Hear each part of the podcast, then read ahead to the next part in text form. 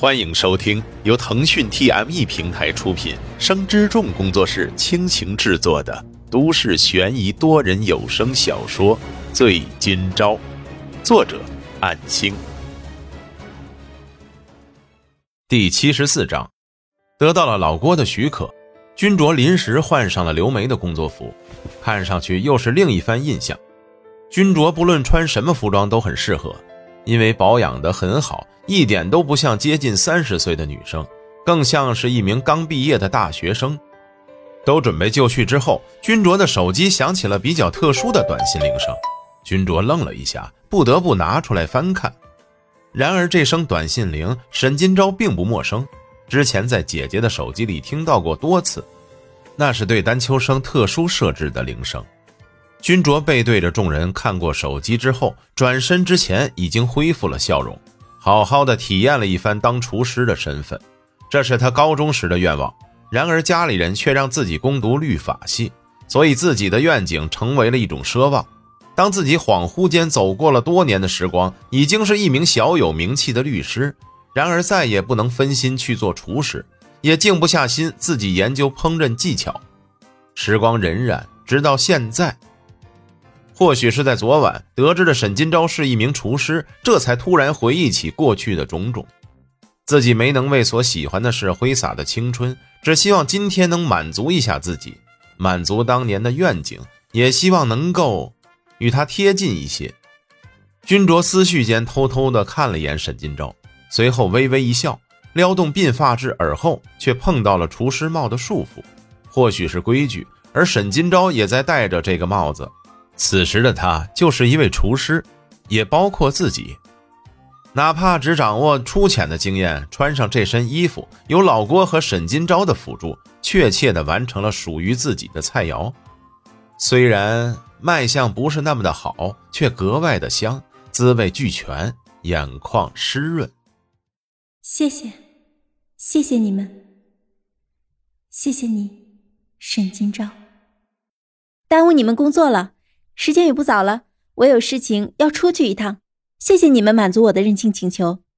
君卓说着，已经跑到角落拉上帘子换衣服了。沈金钊和老郭对视一眼，老郭对他抿唇，认真的点头，能够感受到这个女生对烹饪的热爱，起码是曾经热爱过，在刚才那短暂的片刻中再度展现出来，这是瞒不过老郭看人的目光的。君卓十分迅速的换好衣服。匆匆地走出来，似乎在赶时间。或许是对师傅约见时唯一的一次任性，再拖延就会迟到。然而，就是这样踩线的匆忙，却能完成自己的一道菜，是那么的幸福，一切都是值得的。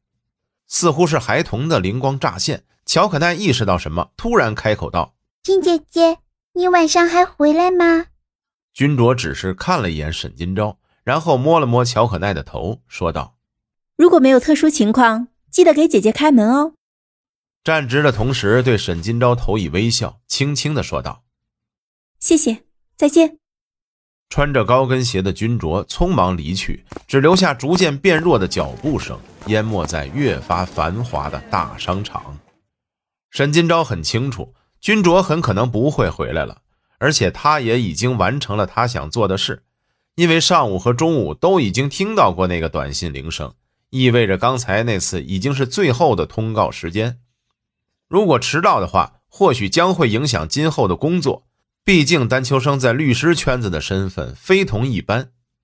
果然，直到打烊回家之后，一直到零点，君卓都没有回来。乔可奈已经困得撑不住了，就这样趴在沙发上睡着了。明天还要上课，他依然在等着他的君姐姐。可是，就如他突然出现在丹秋生家。突然介入到生活中，两天的相处过后，又突然的悄悄离去了，甚至没有打电话来说一声，就连大包小包的旅行袋和旅行箱都还在，他会回来拿的吧？之后的三天，一样没有任何关于君卓的消息，就像君卓没有和他们相遇过一样，不知道为什么，连一点消息都没有，直到早上被乔可奈第十五次问及。沈金钊只能摇摇头，安慰道：“小奈，可能俊杰有急事，我们不能强求他留下来，是吧？”“嗯，好吧。乔可奈脸上恢复了往昔的笑容，似乎也要从君卓的不辞而别中恢复。他是一个坚强的孩子，就如刘梅已经失踪这么多天，也已经习惯适应了。沈金钊很清楚，如果打电话给丹秋生，肯定是可以知道君卓的下落，但是却没有这样做的理由，因为自己是清楚丹秋生和门徒之间是什么关系，就连自己的姐姐都是他的门徒之一。不联络就意味着绝对是不方便，甚至是不能和自己联络。而且还有一个原因，那就是自己还不能主动找丹秋生。一旦与他联络，意味着自己就要答复是否接受那晚的安排。虽然自己很明确的，但肯定的不愿意接受安排，不想害了姐姐，还沦为丹秋生的傀儡门徒，今后的人生都会身处在牢笼之中。但是。能一直拖下去吗？丹秋生会这么轻易的善罢甘休吗？在没有找到那两份文件之前，他都不会罢手的。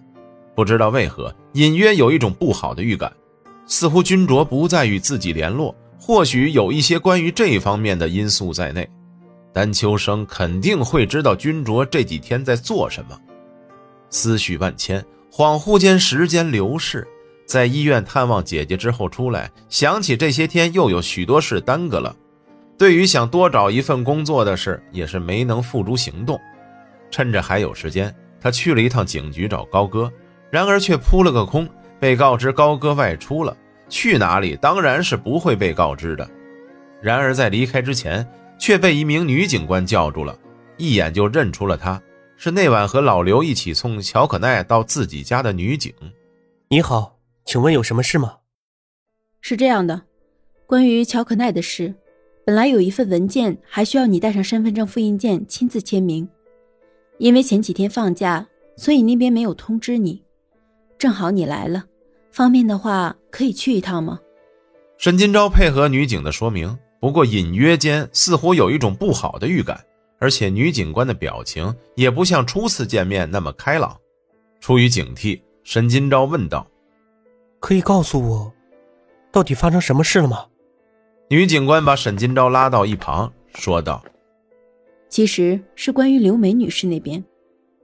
上次你提供的线索，我们也让外城的干警帮忙调查了，可能是晚了一步，所以没有找到他。